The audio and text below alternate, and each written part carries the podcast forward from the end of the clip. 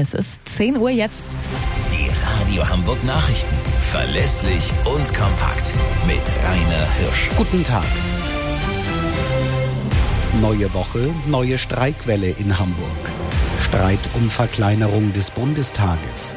Später noch etwas Sonne, maximal 15 Grad heute.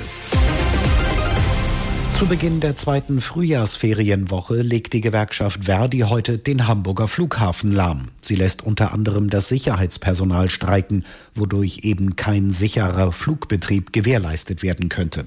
Daher sind alle 123 kommerziellen Flüge abgesagt und auch 50 geplante Ankünfte wurden gecancelt. Gestreikt wird auch an den Flughäfen in Hannover, Bremen und Berlin.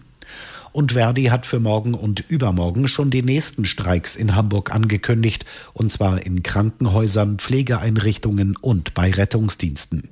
Die Bundesregierung plant eine Verkleinerung des Bundestages. Das Parlament soll durch eine Reform des Wahlrechts deutlich schrumpfen. Von jetzt 136 Abgeordneten auf dann 630. Dauerhaft. Massive Kritik kommt von Union und Linken. Thomas Bleskin. Im Detail sind die Ampelpläne nicht ganz unkompliziert. Es geht darum, die Auswirkungen des Zwei-Stimmensystems abzumildern. Denn immer wenn eine Partei zwar viele Direktmandate, aber nur wenig Prozente holt, bekommt sie sogenannte Überhangmandate, die anderen Parteien dafür Ausgleichsmandate. Das soll wegfallen, genau wie die Regelung, dass eine Partei auch dann in den Bundestag einziehen kann, wenn sie unter fünf Prozent bleibt, aber mindestens drei Direktmandate holt. Das würde vor allem die Linke treffen, die ohne diese Formel nicht mehr im Parlament wäre. Verfassungsfeindlich, sagt die Union, schäbig meint die Linke. Der Gang nach Karlsruhe ist damit wohl unausweichlich. Die deutsche Literaturverfilmung Im Westen nichts Neues hat gleich vier Oscars gewonnen. Der Film von Regisseur Edward Berger wurde in Los Angeles als bester internationaler Film ausgezeichnet. Preise gab es auch für Kameras, Szenenbild und Filmmusik.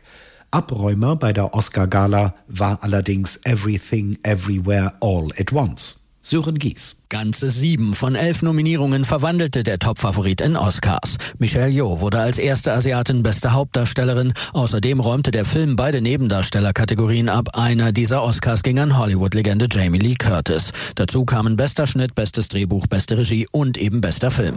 In Spanien stöhnen Millionen Menschen unter Temperaturen von über 30 Grad. Zur Abkühlung strömten Zehntausende am Wochenende an die Strände.